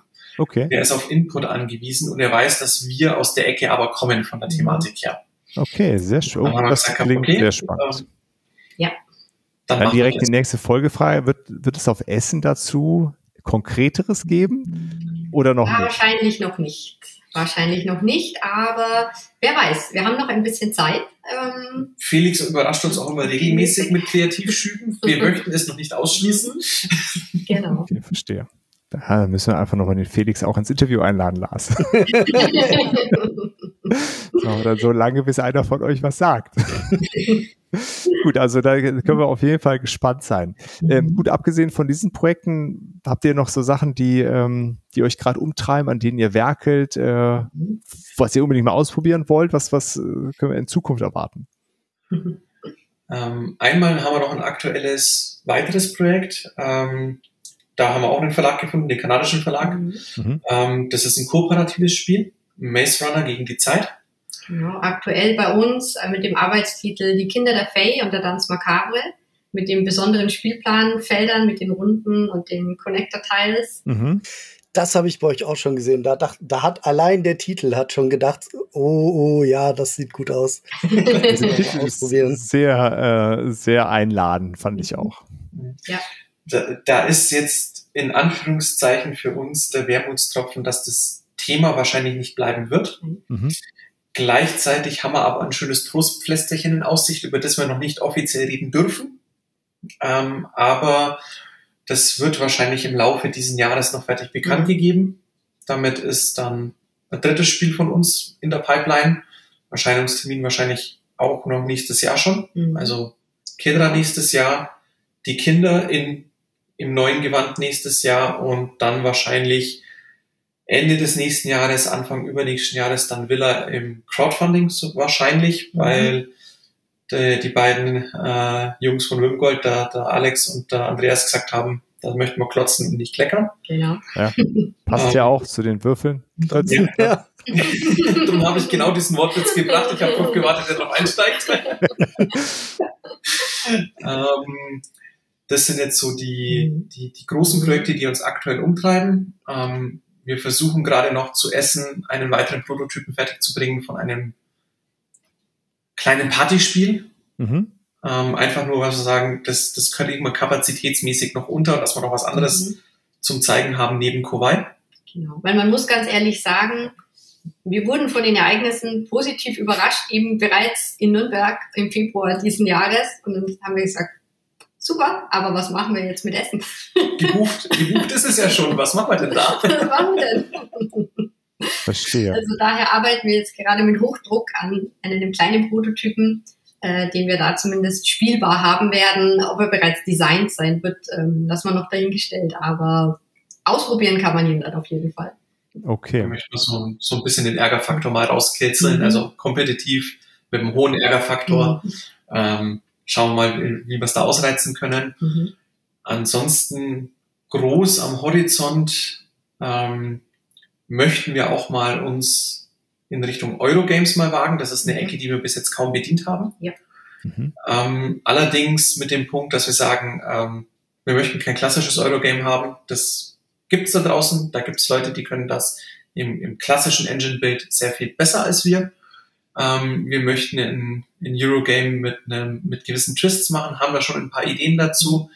sind aber gerade erst noch in der Recherchephase. Also da mhm. ist es immer auch wieder beim Punkt, wir haben uns ein Thema ausgeguckt, das muss sauber recherchiert sein mhm. ähm, und haben da dementsprechend auch schon äh, aus unserem Netzwerk Leute ange, angehauen, haben gesagt, Ping, gib mhm. uns mal Infos dazu. Genau. Ähm, das wird zum Jahreswechsel dann sein. Genau. Also hier so einen kleinen Teaser, das Thema betreffend vielleicht? ähm, ja. Ja, ähm, es wird in der Renaissance in Europa spielen. Ähm, es wird allerdings sich nicht um die klassischen Aufbaugeschichten Richtung Klöster bauen, Burgen, Burgen bauen oder sonst was, das wird es nicht geben, mhm. sondern es geht, äh, wir möchten es in einem Gesellschaftssegment behalten, das man bis jetzt sehr wenig beleuchtet hat in der, in der aktuellen mhm. Forschung wie in der aktuellen Wahrnehmung. Denn da geht es nämlich um die sogenannten niederen Hofs Hofkünste, also sprich die Leute, die im Fürstenhof bestimmte Arbeiten erledigt haben. Zu viel spoilern können wir da noch nicht. Mhm. Ähm, ja, das ist ja schon mal. Aber jeder, also wenn wir es dann mal bekannt geben dürfen, wird jeder sofort wissen, um was es hier geht. Es ist etwas, was uns in Europa geprägt hat bis heute und jedes Kind immer noch prägt. Okay. Und ähm, da sind wir sehr froh drum. Da haben wir Luca, äh, Lukas, Lukas Bock vom Boardgame Historian mhm. äh, mit begeistern und anstecken können. Ich wollte gerade fragen, ist das der Teil, wo die äh, Boardgame Historians auf eurer Webseite als Partner Richtig. die dann, äh, der jetzt im Endeffekt schon unseren Fragenkatalog hat und jetzt gerade in seinem, äh, in seinem ähm, Netzwerk die Sachen streut und auswirft. Und da haben wir gesagt gehabt, ja, das wird ähm, ähm, das wird irgendwo zum Jahreswechsel, werden wir dann den, den Input erwarten und dann mhm. gehen wir los. Äh, und wir haben noch ein zweites Projekt am mhm. Laufen ähm, mit dem Lukas zusammen. Ähm, sobald wir das beka endgültig bekannt geben dürfen, das wird noch dieses Jahr sein, ähm, wir freuen uns schon wie Schnitzel drauf. ähm, Man kann so viel schon mal sagen, es geht um ein Museumsprojekt. Ein Museum wünscht sich ein Brettspiel zu einer Ausstellung und ähm, da wurden wir gefragt, ob wir nicht Lust hätten, mitzuwirken. da mussten wir natürlich ja sagen. Klar. genau. Okay, das ähm, ja auf der einen Seite freut es mich natürlich, dass da so viele Projekte bei euch äh, in der Pipeline sind. Auf der anderen Seite jetzt vielleicht dazu die Frage, wie hoch ist denn auch, ähm, also wir haben ja am Anfang gehört, ihr macht das äh, nur in Anführungszeichen nebenberuflich. Mhm. Ich weiß gar nicht, wie das nebenberuflich diese ganzen Dinge gehen sollen, aber gut. Ähm, aber wie hoch ist denn der Druck ist vielleicht das falsche Wort, müsste mich berichtigen unter Umständen, äh, auch wirklich konstanten Output da zu generieren? Oder ist das im Moment einfach noch so, wir haben einfach Bock drauf? Ähm, also momentan muss man wirklich sagen, ja, es ist wirklich viel Arbeit, muss man sagen, und man muss sehr diszipliniert dranbleiben und auch wirklich sagen, man zieht das jetzt durch, man macht es und manch anderes Privates muss dann auch zurückstecken. Also man ist dann schon an dem Punkt, wo man sich entscheiden muss. Das muss man ehrlicherweise so sagen. Also mhm. das ist jetzt nicht nur Spaß und ach, wir machen das jetzt einfach mal. Ähm, so funktioniert es dann leider doch nicht, wenn man vorhat, es halbwegs ernsthaft zu betreiben. Also man sagt, ich möchte jetzt nicht nur sagen, ich bin ein Autor und ich habe hier ein Spiel gemacht und ich habe ein zweites, möchte das vielleicht mal jemand angucken. Da kommt man nicht weit in der Branche. Das muss man jetzt ganz ehrlich so sagen. Und wenn man es ernst, ernst meint ähm, und sagt, ich möchte dieses Spiel bei einem Verlag unterbringen, dann ist das auch wirklich Arbeit, so wie jede andere auch. Und man muss sich das gut einteilen und sich Termine setzen und darauf hinarbeiten. Okay, ja, und es klingt ja so, als ob ihr das wirklich mhm. ernst meint, alles, ja. Ähm, weil ja, irgendwo ist den, der Leidenschaft ja auch eine Grenze gesetzt, also diesen Output macht man nicht, ach ja, habe ich, hab ich mal Lust zu. Ne? Das, ähm, aber, aber nichtsdestotrotz muss man sagen, ohne die Leidenschaft würde es nicht gehen. Ja, das, äh, gerade für mich sind so die, die Bockphasen, mhm. gerade die Testspielrunden. Also jetzt ja. für uns ist so der, der Punkt, wo man sagt, okay, man, man, man schafft als Autor, man, man, man generiert das ganze Ding und dann nimmt man das Kind und sagt, raus mit dir und mach mich stolz. Ja. Mhm. Äh, und dann gucken wir mal. dann stolpern es dreimal und denken wir, okay, wieder hinstellen. und ähm, da ist so die, die Kunst dran ist einfach die, dass man sagt, neben den fixen Fristen, die man sich setzt, dass man sich parallel neben diesen Meilensteinen einfach nur sagt, okay, an den und den und den Punkten habe ich sozusagen meine, meine Quality Time auch damit äh, und indem ich sage, und jetzt habe ich eine Testspielrunde. Da weiß ich, die Leute kennen das schon grob. Da geht es maximum um die kleinen Feintuning-Geschichten, die kann ich im Auge behalten. Und ansonsten kann ich diesen Abend in Anführungszeichen auch genießen, indem mhm. ich mal, mal zurücklehne und schaue, wie sieht die Interaktion zwischen Spiel und Testern aus oder Testern okay. aus. Mhm. Ähm, und das ist so der, der Trick dran, dass man nicht alles komplett Bier ernst macht, ähm, aber dann trotzdem die Phasen des Ernstes hat. Ja. Und äh, wenn man das in einem sauberen, in einem sauberen Wellenmuster hat, dann schafft man sehr viel. Vor mhm. allen Dingen, wenn man so wie es bei uns halt auch ist, äh, man hockt nicht jeder einzeln immer an allen Projekten, sondern äh, in dem Projekt sitzen Domi und Carsten gerade an den und den Varianten dran. Darüber unterhalten wir uns in sechs Wochen. Bis dahin haben sie eine Lösung. Wir arbeiten dafür gerade an den und den Projekten, haben bis da und da unsere Frist und geben bis da und da ein Feedback. Und so laufen diese Sachen immer durcheinander. Und so wird es einem aber auch nicht langweilig, ja. weil jeder immer wieder in ein anderes Projekt involviert ist. Man schaut sich, das ist so wie, wie so eine Wundertüte. Man sieht so in unseren Boards, wir haben so, so quasi so ein Ort aufgemacht, wo wir die, die Ideen speichern. Dann sieht man, oh, was Neues hochgeladen. Was ist in der Wundertüte diesmal drin? Was haben sie sich einfallen lassen, die anderen? Okay, verstehe. Wie viele Stunden am Tag seid ihr da so involviert? Oh. Also abgesehen jetzt, abgesehen jetzt davon, dass man vielleicht auf der Arbeit in der Mittagspause auch über was nachdenkt natürlich, mhm. aber so aktiv nach Feierabend. Also drei Stunden bestimmt. Mhm. Mindestens. Mindestens. Und die Wochenenden eigentlich. Momentan durch. Momentan durch. okay. Ja.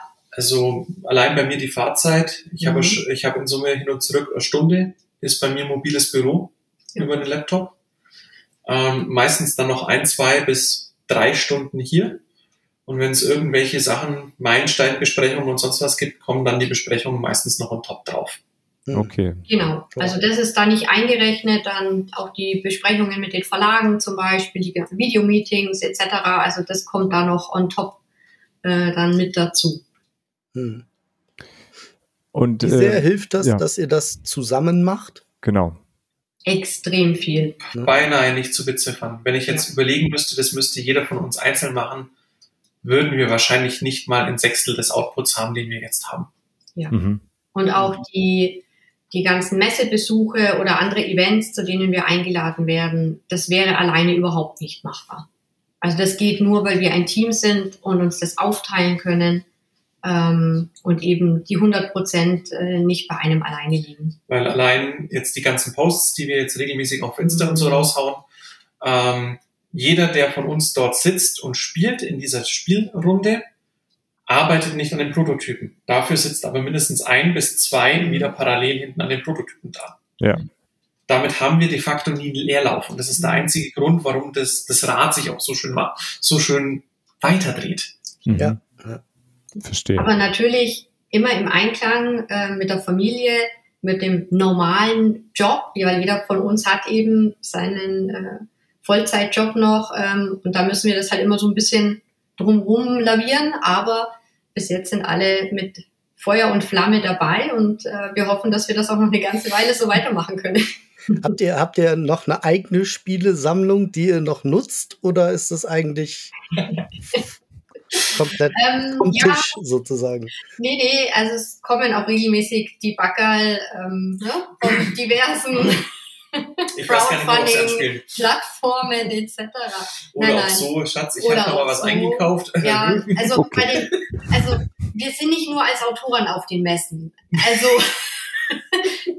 der Stapel geht schon mit heim, ne? Also ähm, das ist Recherche, ne? Es ist einfach Recherche. Analyse, Konkurrenzanalyse, Recherchen, das muss, das muss alles sein. ähm, die Kunst ist dann einfach da auch, dass wir sagen, also es ist nicht mehr so viel eigenes Spielen. Mhm. Ähm, aber wir haben es bei uns eingeführt, dass wir ein, mindestens einmal im Quartal für uns ein Spielewochenende haben. Ja. Wo wir dann auch nur die Sachen spielen, die nicht von uns sind. Ja. Mhm. wo wir dann sagen, hey, wir haben jetzt mal Bock auf das oder das liegt uns schon zu lange. Mhm. Da haben wir den Pile of Shame, der muss kleiner werden. Mhm. Ähm. Verstehe. Ähm, dann, dann vielleicht noch die Frage, wie viele Ideen sind bei euch im, im Keller äh, und wo ihr festgestellt habt, die, die haben wir ausprobiert, das war nichts, aber äh, die liegen da jetzt rum. Vielleicht werden sie doch noch irgendwann was. Wie viele haben, habt ihr euch schon da angesammelt? Hm, eigentlich noch gar nicht so viele, die wo man sagen, die sind gar nicht. Einer steht momentan auf Gleis, ja. weil wir gesagt okay. haben, Idee gefällt mhm. uns.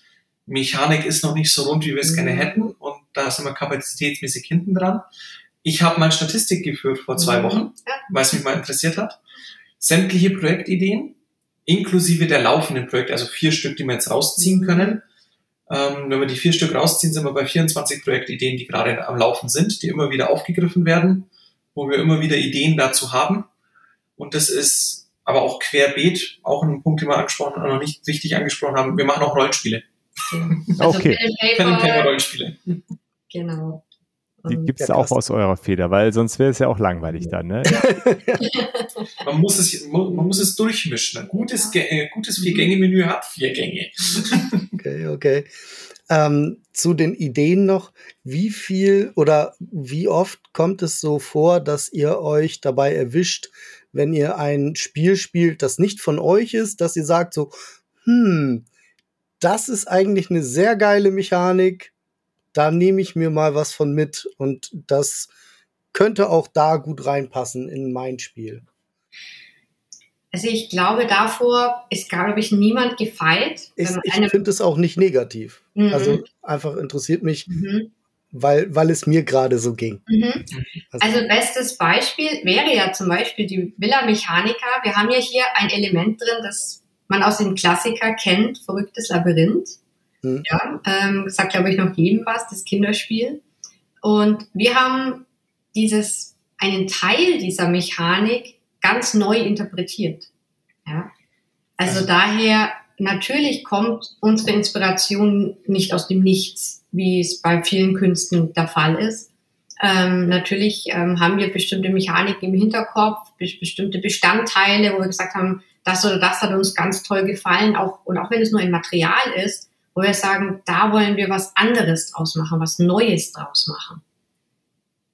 Also das. Und da geht es nicht Fall. darum, ist die Mechanik per se cool, geil oder wie auch immer man das bezeichnen möchte, mhm. sondern wie lässt sich, lassen sich bestimmte Mechanik-Bausteine so kombinieren, dass daraus ein neues Spielgefühl entsteht. Ja. ja. Da sind wir auch sehr kritisch mit dem Hinterfragen mhm. äh, damit ähm, und wir benutzen da teilweise, äh, wie gesagt, sogar auch wissenschaftliches Arbeiten dafür. Also im Parmos, was vorher schon gefallen ist, ähm, da läuft ein Programm im Hintergrund ab, das selbstständig lernen kann. Die füttern das in der, T, äh, in der TU Nürnberg mit Spielanleitungen aus dem Haus des Spiels dort. Die sind bei momentan fast oh, 4000, die schon drin sind, 40.000 sollen es zum Schluss werden.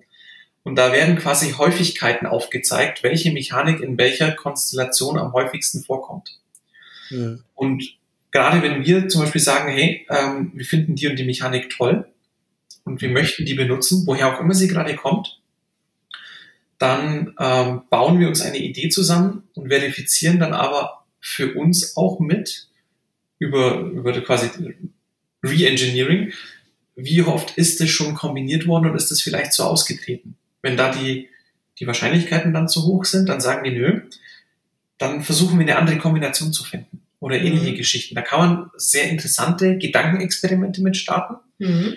Ähm, und wir benutzen das halt auch, um zum Beispiel dann unsere Feedback-Runden, so von wegen, da hat das und das nicht funktioniert oder das war besonders toll, ähm, über diese Tools, die wir dort von denen gelernt haben, weil waren wir auch auf einigen. Workshops, um das zu lernen, mhm.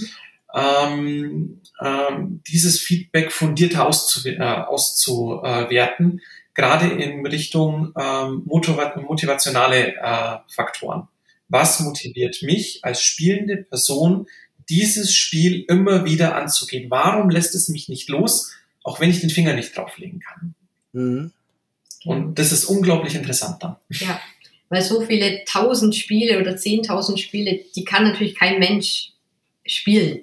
Das, nee. das schafft man gar nicht ja. in seinem Leben. Ja, klar. Ähm, das ist sehr spannend. Ja. Und der Vorteil ist halt einfach, ähm, man schafft als, als Autor immer noch komplett selber. Mhm.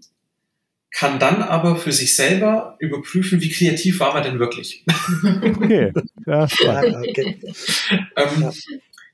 Ist ab und an ernüchternd, ab und an sehr motivierend, ja. ähm, meistens motivierend für uns, mhm. haben wir festgestellt, weil wir, unser Hirn, glaube ich, anders vernetzt ist. Irgendwie schon. ähm, aber das ist so ein Punkt, wo man dann sagen kann, okay, ähm, wie funktionieren diese Bausteine? Und das hat man sehr oft bei Spielen, dass man sich bestimmte Dinge anschaut und denkt sich, boah, Person XY, Autor so und so, Hut ab. Das ist mal Sahne gelöst. Mhm. Okay. Das, das, muss man ganz offen sagen. Die Konkurrenz ist stark, sie ist zu Recht stark und sie liefert immer wieder coole Anleihen, wo man sagt, okay, und dich kriege ich jetzt aber auch noch. Das kriege ich noch besser hin. ja. Er hätte, hatte am Wochenende. auf jeden Fall. Sorry, also, Wir haben sorry. am Wochenende so ein kleines Spiel gespielt und da gab es eine, eine Bingo-Mechanik und da dachte ich so, wow, das könnte in, in mein Spiel vielleicht auch noch mit rein, sowas. Mhm. Muss ich aber mal schauen. Mhm. Ja. ja. So, solche Trigger hat man auch, ja. Mhm. Äh, wo man dann sagen, hey, die und die Geschichte da rein ausprobieren, was es ist. Das ist so dieser typische Stein werfen und schauen, was es für Wellen schlägt. Mhm. Ja. Mhm. Ja, und ich, ich finde dieses sich inspirieren lassen irgendwo und dann gucken, wie, wie, wie kann ich da meinen eigenen Spin reinbringen, ohne funktioniert es nicht. Also wir haben so viele Spiele, da kann nicht jedes total originär sein. Wir lassen uns von, und man sieht es ja auch an der Entwicklung der Spiele über die letzten 20, 30 Jahre, die haben sich entwickelt, weil sie sich gegenseitig befeuert haben und man ja. von, voneinander gelernt hat. Äh, daher gehört das einfach dazu. Und es ist schön zu sehen, dass es da ja so wissenschaftliche Ansätze gibt, um solche Dinge auch äh, ein Stück weit verifizieren zu können und zu schauen, wo, mhm. wo, wo stehe ich genau. Sehr spannend. War mir auch überhaupt nicht klar, dass es so ein, so ein Projekt gibt. Äh, kannst du sowas, Lars? Ich meine, du bist ja auch äh, dabei, ein Spiel zu bauen. Hast du dich auch mit sowas schon mal beschäftigt? Nee, gar nicht. Also das habe ich jetzt auch noch nie so gehört. Wir haben ja in Bremen auch äh, eine ganz gute Brettspielautoren-Szene, ähm, mit denen ich auch teilweise ja ganz gut vernetzt bin. Wir treffen uns so, oder beziehungsweise es finden ein bis dreimal im Monat sowas immer Treffen statt. Ähm, aber auch da hat noch nie jemand so über so, so wissenschaftliche Ansätze gesprochen. Ähm, aber es ist natürlich äh, sehr, ja, sehr, sehr fortschrittlich auch. Mhm. Ähm, wir machen ja, wollen ja auch noch mal über, über AI oder, äh, oder, oder KI sprechen. Mhm. Da wäre es vielleicht auch noch mal ein, ein ähm, Aspekt, den man sich noch mal dazu nehmen kann. Ne? Da mhm. hatte ich ja schon mal gesagt. Mhm. Ja. In der Forschung ist das schon, schon nicht schlecht. Mhm. Ja. Da können wir euch auch gerne die, die Kontaktdaten und ähnliches auch vermitteln. Mhm ähm, zu den Herrschaften, die das dort drüben auch wissenschaftlich tatsächlich betreuen. Die können das ja. um Welten besser erklären als wir. Ja, ja das wäre sicherlich ein, ein, interessantes Gespräch, äh, das nochmal genauer zu, ähm, also aus deren Sicht nochmal genau zu hören. Aber ja, ich finde es super spannend, wie ihr das so einsetzt und wie, wie ihr das so aufgenommen habt in euren Prozess. Ähm, ja, wie gesagt, habe ich bisher noch, äh, noch nie von gehört. Und ganz interessant, das mal ja, so von, von euch zu, zu hören, wie ihr das da äh, benutzen könnt. Ja. Also für uns ist es halt vor allen Dingen äh, ein Qualitätssicherungskriterium, quasi ein mhm. Controlling-Kreis, den wir laufen lassen. Das hat mit unserer regulären Arbeit in Anführungszeichen relativ wenig zu tun, sondern wir benutzen es dann vor allen Dingen in den Feedback-Schleifen. Ja. Mhm. Okay.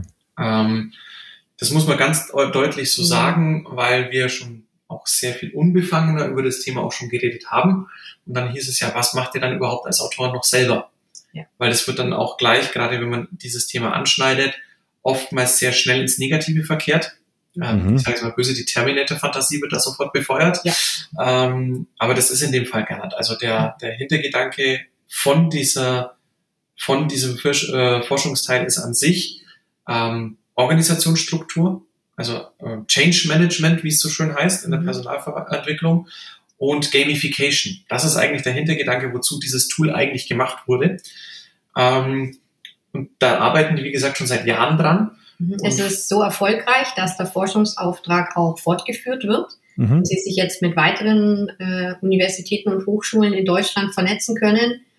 Ähm, und das ist einfach ein wirklich großartiges Projekt. Und wie gesagt, man darf da den Teufel nicht an die Wand malen. Es geht hier vor allem um den Einsatz in der Wirtschaft, weil die TU damit natürlich Geld verdienen möchte. Eben, es geht um Coaching, Gamification, Change Management und da okay, Strategien entwickeln zu können. Ja, könnt ihr für, für alle nochmal Gamification erklären? Das klingt super, aber ich. Gamification ist im Ende, Gamification ist im Endeffekt ähm, die, ich sage es mal böse, die Verniedlichung einer unliebsamen Tätigkeit. Das beste Beispiel, das beste Beispiel sind die ganzen Fitness-Apps. Niemand mag Fitness. Aber wenn ich da regelmäßig dran erinnert werde und irgendwelche Goodies habe und wenn ich diese Übungen mache und damit äh, das Tamagotchi, das bedauerlicherweise ich bin, wenn ich das Fitnessarmband trage, am Leben erhalte, dann habe ich auf einmal meinen Spaß dran, weil ich irgendwelche Achievements freischalte, irgendwelche Bonusprogramme freischalte und sonst irgendwas in dieser Richtung. Das ist Nein, Gamification. Sehr gut. Das, das habe ich mit 16 gemacht als ich Zeitungen ausgetragen habe. Da habe ich immer irgendein Spiel draus gemacht, dass ich irgendwas ganz schnell erledigen muss, mhm. aber halt an Zeitungen austragen. Ich dabei gar nicht mehr gedacht. Das war super, ja. Ja, genau ja. das. Genau darum geht es in großen Firmen. Man hat eine große Personalstruktur, Arbeitsabläufe laufen sich tot. Was kann man tun? Man bereitet sie neu spielerisch auf. Das ist Gamification. So nach dem Motto, wo läuft dieses Spiel? Mhm. Arbeitsablauf XY ja. läuft ins Leere. Wo läuft der tot? Warum läuft er da tot? Und wie könnte man das spielerisch mit neuen Spielmitteln, die man dann zum Schluss sagt, hey, das ist jetzt keine Ahnung, diese Art von Aktenführung, jenes Art von sonst irgendwas, mhm. dieses Kommunikationsmodell, dann tatsächlich wieder in Schwung bringen. Dafür ist das Ding eigentlich da. Ja. Und da haben sie im Endeffekt einfach nur die Miniatursimulation, weil es so schön es ist, Spiel ist simulierte Realität, es ist Ausprobieren der Realität. Dort lernen wir, wie wir mit Erfolg und Misserfolg umgehen müssen. Dafür ist Spiel da. Ähm, da haben sie einfach nur den Teil genommen und gesagt, okay, was in einem Brettspiel funktioniert auf ein, zwei Stunden, wird bei einer Firma in einem großen Arbeitsablauf auch funktionieren können.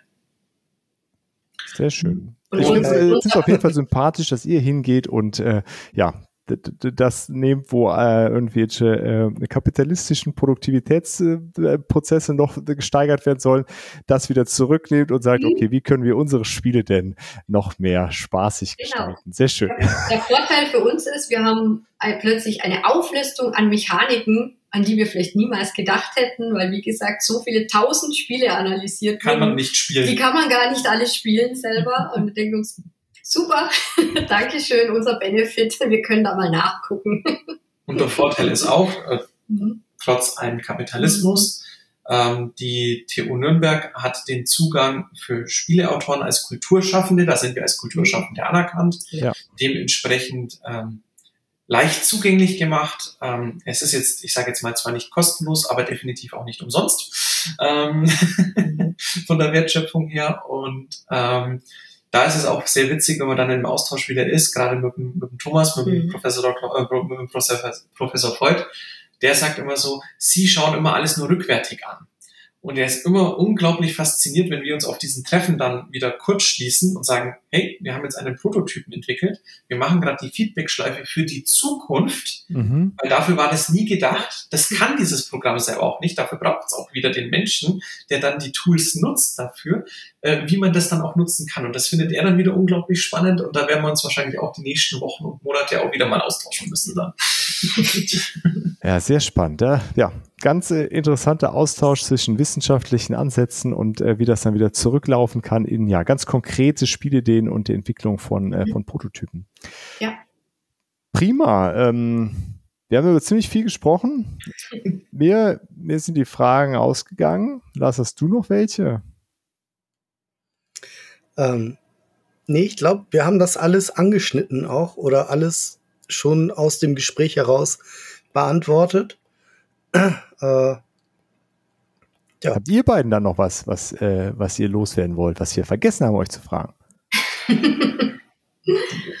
hm, ich glaube eigentlich momentan nicht. Das Einzige wäre noch, hm. wir sehen uns auf Essen, hoffentlich. Ja. ja. Das ist die nächste große Messe, wo wir da sein werden in das Spiel. Mhm. Ähm, dann an sich, wenn man jetzt so weitergeht, ähm, Spielwiesen, Diesmal nicht in München, sondern in Augsburg. Heimspiel, juhu. Ja, Heimspiel okay. für uns. Im, Im, November. Äh, alle, die da im süddeutschen Raum unterwegs sind, bitte vorbeikommen. Wir freuen uns da mal alle zu sehen. Äh, da sind wir gerade noch fleißig am Organisieren, wo und wie wir aufschlagen werden. Die Satz wird auf jeden Fall vertreten sein mit Prototypentischen. Also da kann man auch den Kollegen mal auch auf die Finger gucken. Ja, sehr schön. Ähm, und dann werden wir schauen, wie wir das nächste Jahr in den Messen reinbringen, aber mhm. das werden wir dann auch auf der, der Homepage dann wieder bekannt geben. Richtig. Fahrt, okay. fahrt ihr noch nach Göttingen oder seid ihr da schon drüber? Ähm, wir hatten vor, nach Göttingen zu fahren. Allerdings ähm, fiel der Termin auf das gleiche Wochenende wie die Spieldurch in Friedrichshafen, ah. die ja dieses Jahr das erste Mal stattgefunden hat. Mhm. Dort waren wir bereits mit dem Autorentisch gebucht, ähm, weswegen wir nicht nach Göttingen fahren konnten. Ansonsten steht es aber natürlich bei uns auch auf der Liste, sofern es der Urlaub hergibt. Ja, weil wie gesagt, neben, Nebenberuf. ja. Und da muss man das mit dem Urlaub immer eintakten. Genauso wie zum Beispiel die Berlin kommen. Ja. Das ist auch so ein Punkt äh, hat uns gerührt, dass wir dieses Jahr nicht genügend Tage übrig hatten. Ähm, müssen schauen, ob wir das nächstes Jahr irgendwo unterbringen können und in welcher Besetzung. Sehr schön. Also Spiel äh, in Essen, äh, Spielwiesen äh, wird man euch dieses Jahr auf jeden Fall noch treffen. Ja. Ähm, ja, uns wird man vielleicht auch auf der, ziemlich sicher auf der äh, Spiel in Essen treffen. Im Zweifel bei euch am Stand, äh, den ja. Lars dann. Wir haben wir da einfach ab. Sehr gut. Sehr gut. Prima, ja, ansonsten, äh, wenn, wenn wir nichts mehr haben, würde ich sagen, äh, ja, vielen Dank für das sehr, sehr spannende äh, Gespräch und die, ja, vielen neuen Einblicke auch äh, in das Dasein von, äh, von Autoren. Ähm, und euch ganz viel Erfolg mit den Titeln, die da noch so kommen. Und ich freue mich äh, darauf, euch in Essen äh, persönlich zu treffen. Das Wir uns auch. Danke für eure Zeit. Vielen Dank für eure Zeit. Gut, ja, dann. Sehr gerne. Äh, bis zum nächsten Mal. Ne? Auf jeden Fall. Auf jeden dann Fall. in Farbe und bunt. Ganz genau. Bis dahin. Ciao. Danke euch. Ciao. Ciao. Das war es auch schon wieder bei The Board Game Theory. Danke fürs Einschalten und wenn ihr mögt, hören wir uns nächste Woche schon wieder. Für Fragen, Wünsche oder Anregungen besucht gerne unseren Discord, schreibt uns auf Instagram oder per Mail an info at theboardgametheory.de oder schickt eine Postkarte. Wir würden uns außerdem darüber freuen, wenn ihr uns bei Spotify, Apple oder wo ihr uns sonst so hört, ein Abo und eine Bewertung dalasst. Vielen Dank und bis bald.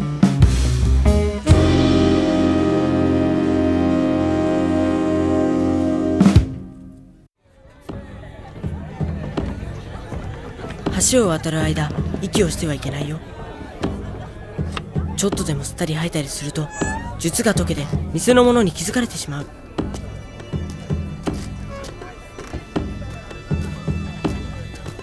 怖い。心を鎮めて。いらっしゃいませ。お早いおつきで。いらっしゃいませ。いらっしゃいませ。腫瘍からの戻りだ。えいお戻りくださいませ。深く吸って止めて。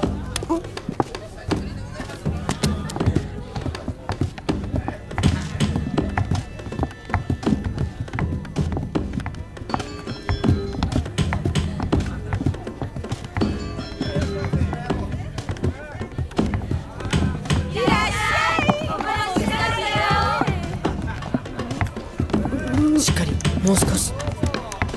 白様。どこ行っておった？え人か